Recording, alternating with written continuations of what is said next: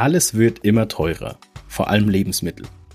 Aber gleichzeitig hängen deine ganzen Einnahmen eigentlich nur von einer Sache ab, deinem Gehalt, das du jeden Monat bekommst. Das ist ein echtes Risiko, denn wenn jetzt dein Gehalt wegfällt oder nicht mehr steigt, gefährdet das deinen Lebensstandard. Ja, und durch diese Abhängigkeit vom Gehalt kann man da tatsächlich von einem Klumpenrisiko reden. Das ist jetzt wahrscheinlich total merkwürdig für dich, liebe Hörerinnen, liebe Hörer, zu denken, mein Gehalt, mein Einkommen ist ein Klumpenrisiko, besonders als Angestellter. Aber genau über diese Sache, dass man da ein Risiko hat beim Gehalt, darüber reden wir heute in unserer Folge von unserem Podcast Geld ganz einfach. Wir sind Saidi und Emil von Finanztipp und bei Finanztipp sind wir der Meinung, Finanzen kannst du selbst. Und wir zeigen dir wie. Bevor es losgeht, habe ich eine Frage an dich. Hast du dir über Finanztipp schon mal viel Geld gespart? Haben wir dir geholfen, dir ein ordentliches Vermögen aufzubauen und deine Finanzen selbst zu machen? Dann freuen wir uns, wenn du unsere gemeinnützige Arbeit unterstützt. Werde Finanztipp-Unterstützer und ermögliche mit deinem regelmäßigen Beitrag, dass möglichst alle Menschen in Deutschland die gleiche Chance haben, finanzielle Bildung zu erlangen und ihre Finanzen einfach selbst zu machen. Den entsprechenden Link findest du in den Show Notes. Schon mal ganz herzlichen Dank von mir. Ja, Saidi, was heißt denn jetzt eigentlich genau Klumpenrisiko? Man kennt es ja vor allem von Geldanlage, aber wieso gibt es das auch bei meinem Gehalt? Naja, zunächst mal, weil wenn wir jetzt mal von einer Arbeitnehmerin oder einem Arbeitnehmer ausgehen, ja, dann hängt logischerweise in aller Regel das meiste, die meisten Einkommen natürlich erstmal an meinem Arbeitgeber. Ne, dass dort einfach mal eine Einkommens, eine Haupteinkommensquelle da ist. Und das ist natürlich der Unterschied, als wenn ich jetzt zum Beispiel selbstständig wäre. Also Selbstständige müssen wir jetzt hier weitergehen rauslassen. Klar, es gibt auch Selbstständige, die hängen von sehr wenigen Kunden ab oder haben einen Hauptkunden zum Beispiel. Da gibt es dann auch ein Klumpenrisiko. Aber bei Arbeitnehmerinnen und Arbeitnehmern ist es natürlich, da ist da ein anderes Risiko da. Jetzt würde man natürlich immer sagen, wenn ich Arbeitnehmer bin, ja, dann habe ich da ein geringeres Risiko, weil mein Einkommen natürlich grundsätzlich nicht, sagen wir vorsichtig, nicht so stark oder auch gar nicht schwankt im Vergleich zu einem Selbstständigen oder zu einem Unternehmer. Das ist richtig, aber wie gesagt, wir haben hier eine Haupteinkommensquelle. So, das ist natürlich direkt auch verbunden mit dem Thema Arbeitsplatzsicherheit. Ja? Also wie sicher ist natürlich mein Job in der jeweiligen, in der jeweiligen Firma? Und ich glaube, also wir wollen einfach heute nur mal diesen Fix äh, oder diesen Fokus darauf legen, zu sagen, wie viel Gedanken, liebe Hörer, liebe Hörer, hast du dir eigentlich jemals dazu gemacht, wie ja, wie die wirtschaftliche Lage vielleicht auch des Unternehmens ist. Klar, wenn du jetzt bei einer großen Firma angestellt bist, dann ist das was anderes, als wenn es eine kleine Firma ist. Aber trotzdem sich mal überhaupt zu Gedanken zu machen, vielleicht na, machst du ja auch einen Job, der jetzt so direkt mit dem, dem Umsatz oder mit den Einnahmenquellen deines Arbeitgebers wenig zu tun hat. Ne? Also wenn man jetzt zum Beispiel in der Buchhaltung arbeitet, ja, oder im Personal oder, oder ähnliches, da hat man ja mit dem wirtschaftlichen Geschäft vielleicht auch nicht so richtig viel zu tun, aber kann man sich schon mal Gedanken machen. So, und dann ist natürlich die Frage, auf welchen Füßen, in welchen Märkten, von wie welchen ja, Umsatzquellen ist sozusagen so eine Firma abhängig. Aber es geht noch weiter. Ne? Also zum Beispiel, vielleicht sind ja, bist du ja auch, liebe Hörerinnen, liebe Hörer, nicht nur Fixgehalt, sondern hast irgendwie auch variable äh, Bestandsgeanteile. Also irgendwelche ja, Umsatzboni, ja, die irgendwie an der wirtschaftlichen Lage des Unternehmens geknüpft sind oder auch an deiner eigenen wirtschaftlichen Performance. Das sind auch so Sachen, ja, wo natürlich ein gewisses Klumpenrisiko, vielleicht jetzt nicht für so einen hohen Bestandteil deines äh, Einkommens, deines Gehalts dran, geknüpft sind. Und natürlich, ja, hängt natürlich auch wieder von der Größe des Unternehmens ab. Wie sind eigentlich deine Aufstiegschancen? Also nicht nur jetzt, dass dein Basiseinkommen, dein Gehalt, dein heutiges Gehalt gefährdet ist, sondern wie sieht es eigentlich mit der zusätzlichen oder zukünftigen wirtschaftlichen Entwicklung für dich persönlich aus und damit auch mit sowas wie einem langfristigen Inflationsausgleich bei deinem Gehalt, weil auch das ist ja sicherlich davon abhängig, wie ja die Aufstiegschancen innerhalb deiner Firma sind, wie aber auch insgesamt die wirtschaftliche Lage ist, ob du da davon profitieren kannst, dass du sozusagen zum Beispiel in einer Branche bist, wo eh die Gewerkschaft letztendlich alles dominiert und du quasi mitgespült wirst, oder ob das schon eher von deinem persönlichen Verhandlungsgeschick, sage ich jetzt mal, abhängig ist, ob du, und das ist jetzt wieder so ein technischer Begriff, ob du dein Einkommen zumindest mal real erhalten oder steigern kannst. Also mit anderen Worten, ob deine künftigen Gehaltssteigerungen die Inflation ausgleichen werden oder sogar auch die Inflation übersteigen werden. Dazu muss man natürlich immer sagen, kannst natürlich nicht davon ausgehen, dass wir dauerhaft irgendwie acht oder zehn Prozent Inflation haben, wie derzeit, ja, dauerhaft jedes Jahr acht oder zehn Prozent Gehaltssteigerung zu erzielen, das könnte auf die Dauer wahrscheinlich schwierig werden. Dann haben wir irgendwie eine ganz verrückte wirtschaftliche Situation in, in Deutschland. Aber zumindest, wenn die Inflation wieder langsam auf Normalmaß zurückkommt, dass dein Gehalt da schon immer wieder so ähm, ja mitsteigt. Jetzt ist die Frage, Emil, wenn man jetzt diese Gehaltssituation sich anschaut, wie, wie sollte man da eigentlich draufblicken jetzt so als Arbeitnehmerin oder Arbeitnehmer? Also ich ähm, würde auf jeden Fall sagen, das Allerwichtigste ist erstmal eine, eine Bestandsaufnahme machen, also über die Gehaltssituation. Ich kann mich ja ähm, einmal natürlich nachschauen, wie viel ich verdiene, wie setzt sich das zusammen und dass ich mir dann eben auch nochmal anschaue, was ist denn eigentlich branchenüblich. Also ich kann ja auch im Internet diverse Portale ähm, mal abchecken oder vielleicht zum Beispiel, ich arbeite in einer Firma, die keinen Tarifvertrag hat, aber in meiner Branche gibt's Firmen, die einen Tarifvertrag haben. Da kann ich mir einfach mal die Gehaltsstufen im Tarifvertrag anschauen und dann sehe ich ja, bin ich da drüber oder bin ich da drunter.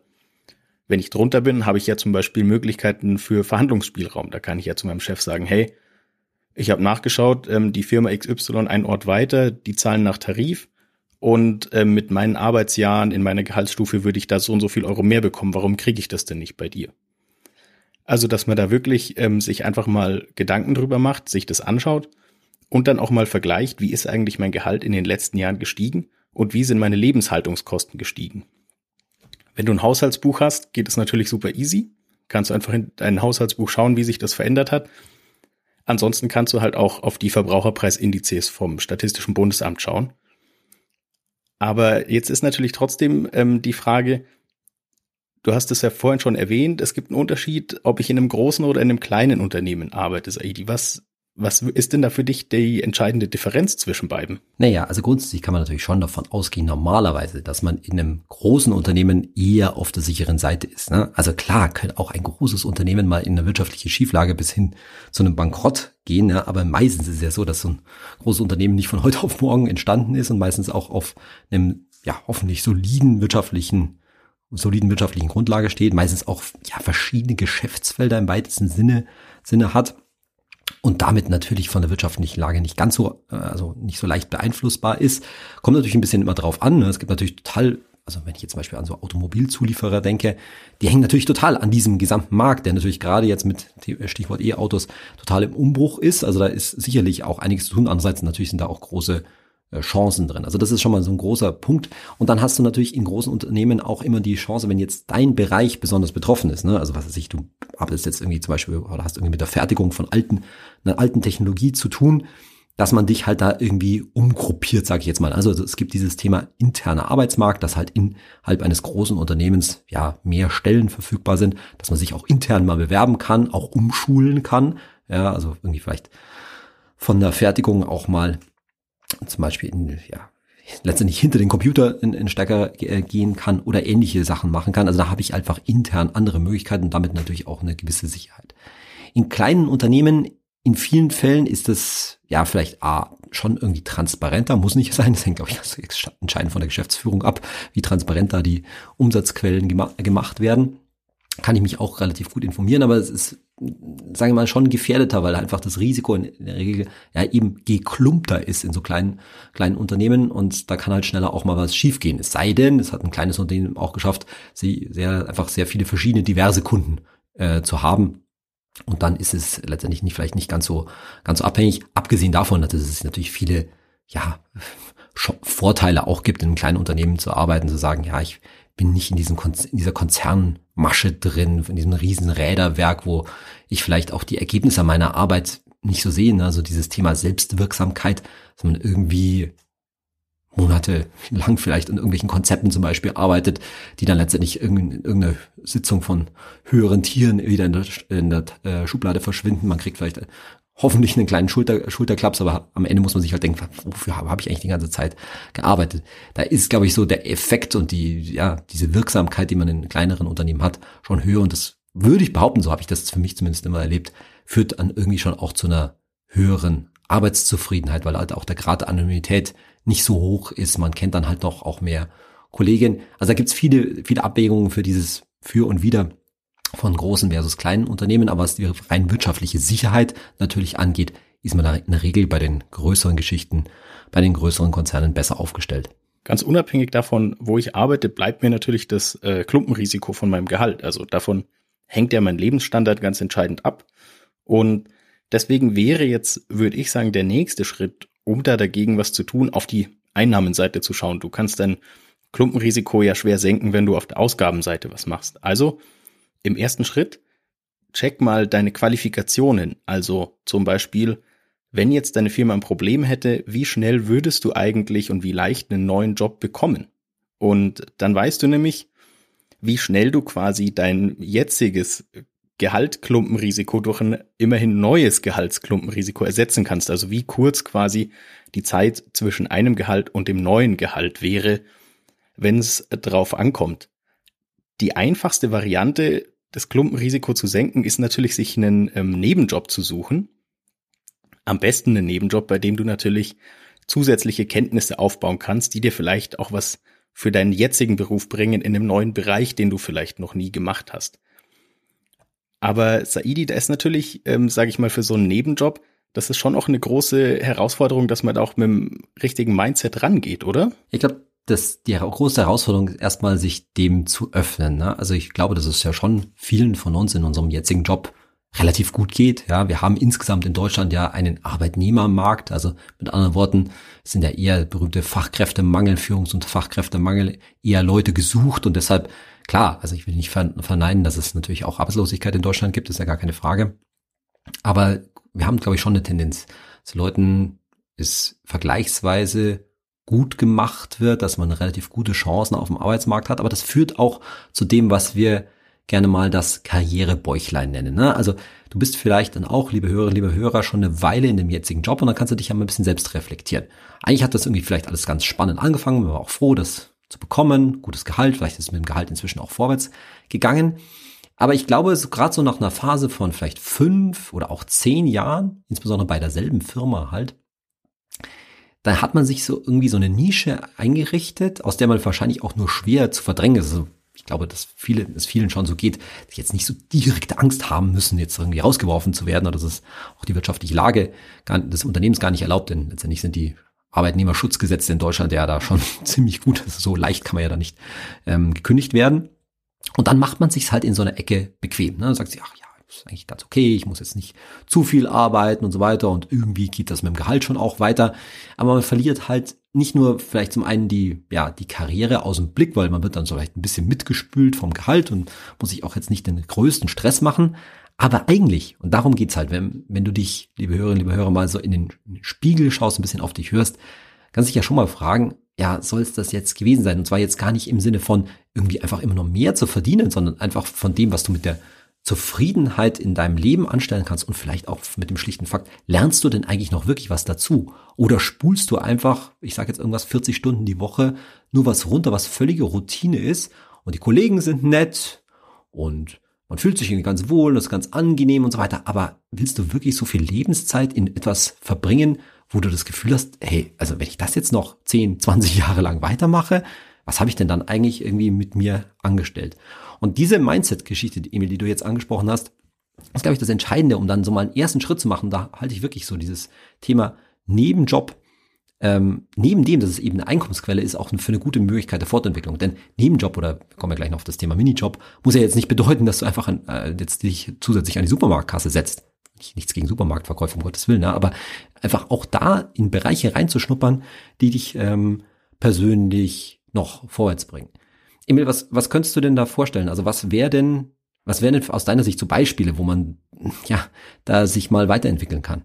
Also es gibt natürlich immer, je nachdem vom Beruf, eine Nebenjoboption, wo ich vielleicht einen neuen Skill lerne, den ich, den ich anwenden kann tatsächlich. Also vielleicht kann ich ähm, tatsächlich nebenbei in IT-Sachen reinschnuppern oder sowas, wenn ich damit noch nie was gemacht habe und mich das interessiert.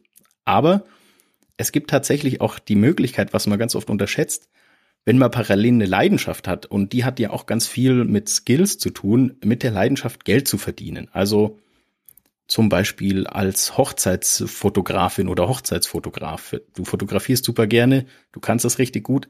Damit kannst du tatsächlich nebenbei Geld verdienen und dein Klumpenrisiko senken.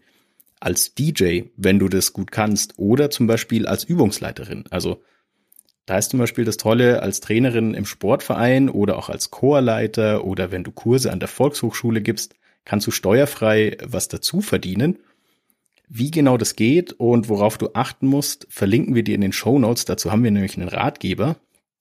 Wichtig ist, glaube ich, auf jeden Fall, da einfach zu sehen, das sind auch tatsächliche Skills, die da gefordert sind. Also auch deine Tätigkeit als Fußballtrainerin erfordert dir Skills. Du musst organisieren können. Du musst unter Druck umplanen können. Du bist total belastungsresistent. Also da baut man auch Skills auf, die man brauchen kann und auf die man verweisen kann. Und wenn du das schon machst und nichts bekommst, kannst du vielleicht bei deinem Verein fragen, ob du dafür eine Pauschale bekommst. Und ich würde sagen, das ist halt eine gute Option, mit privater Leidenschaft das Risiko ein bisschen zu senken. Oder glaubst du, das wäre tatsächlich zu viel Aufwand, Saidi? Ich glaube, das muss jeder für sich selber beurteilen, ob ähm, das zu viel Aufwand ist. Ich glaube, es ist im Moment vor allen Dingen natürlich total attraktiv für viele Leute, weil wir natürlich alle diesen Inflationsdruck spüren. Ne? Also man muss ja schon sagen, das finde ich auch persönlich durchaus ein bisschen besorgniserregend, ne? also ein bisschen die Hoffnung da, dass wir hatten halt diesen doch deutlichen Preisschub, Preisanstieg, vor allen Dingen bei Energie im Frühjahr letzten Jahres, Frühjahr 2022, und dass sich das halt so ein bisschen abschwächt. Aber wenn man sich jetzt zum Beispiel im Bereich Lebensmittel, und das glaube ich können wir ja auch alle gut nachvollziehen, wenn wir beim Supermarkt eingeh, einkaufen gehen, ja, da hört das halt nicht auf. Das wird weiterhin teurer. Vielleicht jetzt nicht mehr ganz so krass, wie es mal letztes Jahr noch war, aber man merkt da schon, dass es weitergeht. Und ich glaube, das ist auch schon ein großer Effekt, was wir auf mehreren Kanälen bei uns bei Finanztipp sehen, dass dieses Interesse an Nebenjobs ziemlich hoch ist. Und das ist auch berechtigt, ne? weil ich irgendwie schauen muss, wie ich da so inflationstechnisch eben zurande komme. Und jetzt hast du so Beispiele angesprochen wie Hochzeitsfotograf oder Trainer und sowas. Das sind natürlich so nebenberufliche Sachen, entweder ehrenamtlich, Übungsleiter oder dann auch vielleicht tatsächlich komplett freiberuflich bzw. gewerblich. Also sprich letztendlich selbstständig. Ich glaube, für die meisten ist nach wie vor das, der einfachste Möglichkeit, überhaupt da mal irgendwo anders reinzukommen, natürlich über einen Minijob. Und der Vorteil von einem Minijob, also 520 Euro Job, ist halt, dass da genau wie jetzt zum Beispiel bei der bei der Trainertätigkeit, dass da brutto gleich netto ist. Also dass du halt netto was dazu verdienen kannst und dadurch ist halt die Wahrscheinlichkeit, dass Aufwand und Ertrag im Verhältnis stehen, relativ hoch. Ja? Also typischerweise neben einem üblichen angestellten Vollzeitjob darfst du ja acht Stunden die Woche noch nebenher jobben im 500, in, in einem 520 Euro äh, Job und dann kannst du dann schon so die Stunde, ich sag jetzt irgendwas, typischerweise kommt natürlich drauf an, wie das alles mit dem Arbeitgeber geregelt ist, vielleicht 15, 16 Euro netto dazu verdienen. Die Stunde ist jetzt vielleicht nicht riesig, aber nochmal vom Aufwand-Ertragsverhältnis her ist es ja da vielleicht ganz okay und vielleicht, je nachdem wie gut deine Ausbildung ist oder auch die, die Leidenschaft, die du in so einem Nebenjob angehen kannst, gelingt es dir ja sogar auch einen höheren Stundenlohn rauszuhandeln. Und es gibt natürlich, ähm, sage ich mal, die langfristig smarte Variante. Du kannst dir auch immer wieder oder was du sowieso machen solltest, äh, den Stellenmarkt checken und dann schau auch mal bei Jobs, die dir gefallen, welche Qualifikationen da verlangt wurden und vergleich das mit deinen. Da hat man dann ja relativ oft den Fall, äh, dass man eine Lücke im Lebens, äh, dass man eine Qualifikationslücke hat. Also zum Beispiel, du siehst einen Job, der dich wirklich, wirklich interessiert, aber du brauchst zum Beispiel bestimmte Sprachskills oder bestimmte, bestimmte Programmierqualifikationen. Du musst mit irgendeinem Programm gut umgehen können. Wie auch immer. Wenn dir da was fehlt, mach dich schlau, wie du die Skills bekommst. Vielleicht kannst du das ja sogar tatsächlich mit einem Minijob verbinden, der irgendwo, ähm, der irgendwo angeboten wird. Und da habe ich noch einen, einen ganz, ganz kleinen Tipp. Diese Jobbeschreibungen sind ja meistens sehr, sehr kryptisch. Also da wird dann mit den seltsamsten Karrierebegriffen um sich geworfen und man weiß gar nicht mehr, was so wirklich gefordert ist oder was jetzt Prio 1 und was Prio 2 ist bei den Leuten. Dabei können dir manchmal KIs wie zum Beispiel äh, ChatGPT helfen, indem du sie als Karrierecoach denken und arbeiten lässt und sie dann für dich die wichtigsten Aspekte von so einer Jobbeschreibung und die wichtigsten Qualifikationen rausarbeiten. Also im Zweifelsfall kannst du dich da so reinfuchsen und mit KI umgehen zu können, auch wenn es nur in einem ganz, ganz kleinen Maß ist, ist natürlich auch schon ein kleiner zusätzlicher Skill. Also du hast da auch schon, auch wenn du dich nur auf den Weg machst, einen ganz kleinen Schritt gemacht. Und ich würde sagen, das Wichtige in dem Fall ist doch eigentlich, sich mal Gedanken darüber zu machen, egal ob man aktiv wird oder nicht, oder Saidi? Ja, genau. Und ich finde das ganz gut, dass du hier diesen äh, Aspekt mit ChatGPT eingebracht hast, weil das ist schon allein, sich da mal ranzutrauen, ja, und das auch für sich persönlich, jetzt nicht nur das wie ein besseres Wikipedia einzusetzen, sondern sich für sich persönlich auch arbeiten zu lassen, das bringt dich schon mal weiter. Dann noch ein Tipp, man kann ChatGPT übrigens jetzt in so einem Fall auch dazu so in der Form benutzen, dass man ChatGPT fragt, wie man das eigentlich eingeben muss. Also mit anderen Worten, ich könnte ChatGPT fragen, hey ChatGPT, wie muss ich dir einen Befehl geben, dass du für mich als Karrierecoach zum Beispiel so eine Stellenanzeige aufsch aufschlüsselst? Und dann macht er dir einen Vorschlag, was du ihm selbst wiederum als Befehl geben sollst. Ja, bitte frage, ja, User, frage mich so und so. Ja, und dann kann man das sozusagen einfach copy-pasten und als nächstes inklusive so einer Stellenanzeige mal bei ChatGPT eingeben. Da ist jetzt nicht gesagt, dass ChatGPT da so die letzte, der Weisheit letzter Schluss ist oder immer auch in dem Sinne richtige Antworten ähm, produziert, da muss man eh immer vorsichtig sein. Ich sehe ChatGPT und die meisten KIs eher so als so eine Art Ideengeber, ne? also zu Sachen zu strukturieren, auf Aspekte mal vorzuschlagen, an die man selbst vielleicht nicht gedacht hätte. Am Ende geht es natürlich immer darum, das letztendlich selbst auszuprobieren. Und klar, wenn man so auf so Stellenanzeigen trifft, wo man sich dann sagt, oh, was wollen die eigentlich von einem? Naja, also klar, kann man erstmal eine Bewerbung überhaupt mal abschicken, sich überhaupt da mal auszuprobieren. Äh, Wie gesagt, der Arbeitsmarkt kommt einem, wenn man eine vernünftige Qualifikation vorleben, äh, vorweisen kann, da in vielen Fällen halt derzeit auch entgegen. Und dann ist es halt gut, sich mal in so einen Prozess zu begeben, egal ob jetzt für einen Nebenjob oder einen neuen Job, um einfach auch mal eine andere Firmenkultur kennenzulernen. Das ist auch sowas, was ich mit diesem Karrierebäuchlein vorhin meinte, dass wir uns halt sehr schnell daran gewöhnen, hey, wie ist es denn bei mir? Und das ist irgendwie ganz behaglich, weil man schon Abläufe in der eigenen Firma kennt und weiß, wie das so läuft. Aber eigentlich ist es total interessant, mal andere Leute aus anderen Firmen, dann meistens auch ja Führungskräfte in vielen Fällen kennenzulernen, zu schauen, wie die so ticken und dabei natürlich auch, ist das natürlich auch nicht immer, ja, alles Gold, was glänzt, sondern auch mal drauf zu hören, sich zu fragen, hm, also da herrscht vielleicht ein ganz anderer Druck in der Firma. Ist das, das rüttelt mich zwar auf, aber will ich das denn wirklich? Ja, muss ich mich diesem Druck jetzt überhaupt aussetzen? Oder aber eben zu finden, ja, also toll, die bieten viel mehr Flexibilität, das ist alles irgendwie viel lockerer als bei mir beim aktuellen Job. Aber gleichzeitig, naja, aber da muss ich aber auch sehr viel mehr selbst zurechtkommen, muss ich mich selber sehr viel mehr motivieren zum Beispiel, muss selber mir viel mehr Gedanken, Gedanken machen. Ähm, ist, bin ich da überhaupt der Richtige oder fühle ich mich da in meinen bestehenden Strukturen vielleicht auch sehr viel wohler? Ja, also das sind alles so selbstverantwortliche Fragen, ja, wo es einfach darum geht, sich überhaupt damit auseinanderzusetzen. Und wenn am Ende des ganzen Prozesses dabei rauskommt, nee, also da ist mir vielleicht auch meine Freizeit wichtiger und da habe ich im Moment ein gutes, eine gute Work-Life-Balance, wo ich gerade bin, dann ist es ja auch okay. Mir geht es eigentlich nur darum, sich diese Fragen ja mal ab und zu aktiv zu stellen, liebe Hörerinnen, liebe Hörer, dass du dir dann auch vielleicht auch anders wertschätzen kannst, wo du heute bist. Also ist unser Tipp doch eigentlich ganz klar, Klumpenrisiko zu senken ist wichtig, aber viel wichtiger ist eigentlich, dass du Bescheid weißt, dass es dieses Klumpenrisiko mit deinem Gehalt gibt, aber dass du halt auch darauf schaust, gesund zu bleiben und auf das Stresslevel zu achten.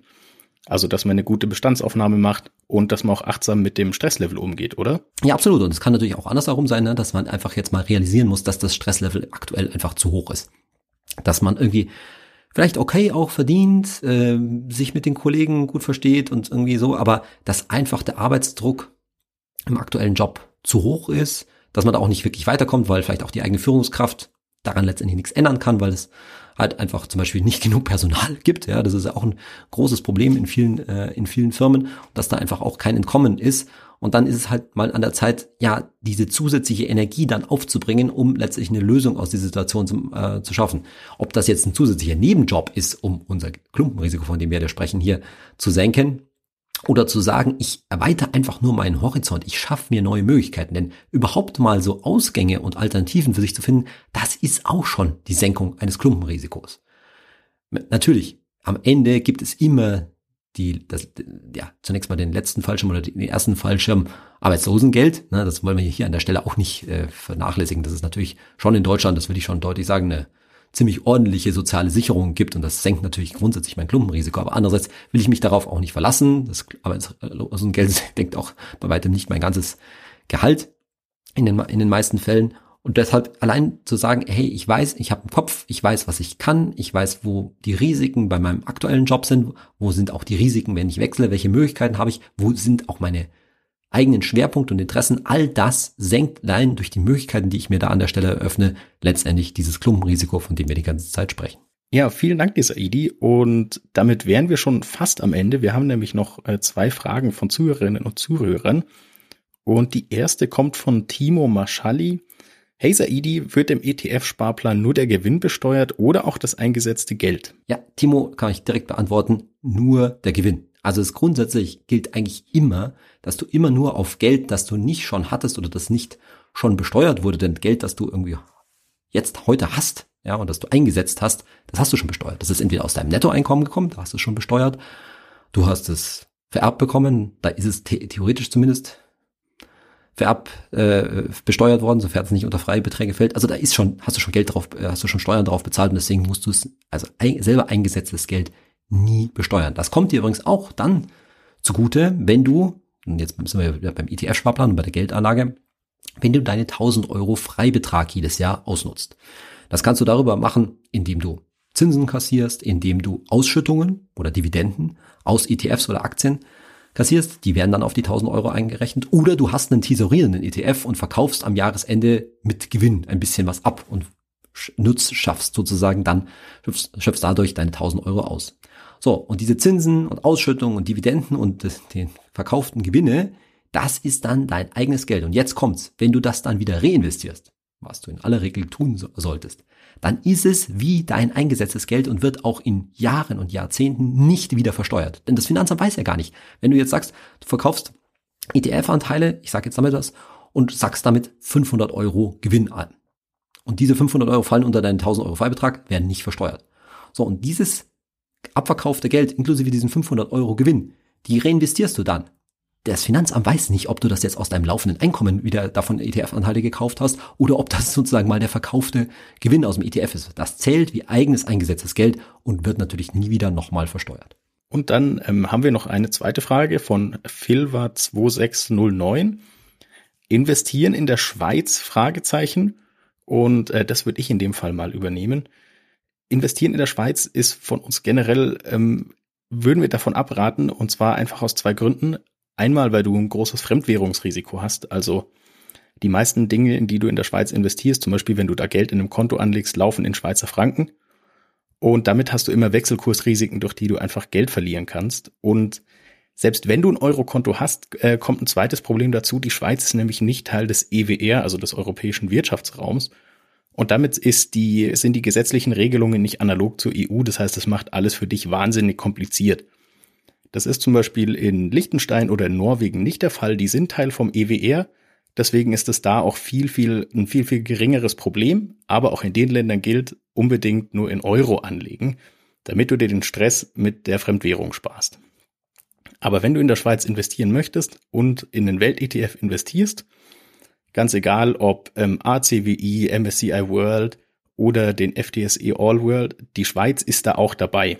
Also du investierst so oder so auch in der Schweiz und hast immer ein kleines bisschen Schweiz in deinem Portfolio. Schon interessant, Emil, oder? Dass wir so viele Fragen zur Schweiz in letzter Zeit bekommen. Also irgendwie diese ganze Credit Suisse UBS-Geschichte, die hat das irgendwie aufgewirbelt und jetzt kommen Leute sozusagen auf die Idee, zu sagen, ah ja, das ist ja vielleicht ganz interessant, vielleicht jetzt gerade sozusagen da einzusteigen, aber das ist halt auch wieder so eine Wette, wo wir, wie du ja gesagt hast, nicht wirklich dazu raten sollen. Das ist genau die gleiche Frage, warum sollte ich jetzt nicht viel Geld in, ich sage jetzt irgendwas mal in Großbritannien oder in UK investieren, weil jetzt gerade liegen die doch wegen Brexit am Boden und dann könnte man doch vielleicht britische Firmen gerade günstig einkaufen. Hm, auch das würde ich für eine gewagte Wette halten. Ne? Also diese Wette auf einzelne Länder, da wäre ich sehr, sehr vorsichtig und wie du ja schon gesagt hast, in allen Welt-ETFs sind natürlich diese großen Industrienationen mit meistens einem kleinen Anteil ohnehin enthalten. Eben, also hast du, ähm, sage ich mal, bei einem Welt-ETF hast du vom, von allem immer das Beste mit dabei oder die größten. Aber eben in so kleiner, sage ich mal, so gut gestreut, dass wenn es jetzt wirklich vor die Wand fährt, dass du keine Probleme hast. Dann vielen Dank dieser Idi für die Folge heute und vor allem fürs äh, auch den Zuhörerinnen und Zuhörern für die Fragen und bis zum nächsten Mal. Ja, ich danke auch, Emil, danke für die Vorbereitung und liebe Zuhörerinnen, lieber Zuhörer, wie immer, wenn du diesen Podcast noch nicht gut bewertet hast, was wir natürlich hoffen, dann tu das doch. Vergib uns bitte eine gute Bewertung, egal wo du diesen Podcast runterlädst oder streamst. Bis zur nächsten Folge. Mach's gut.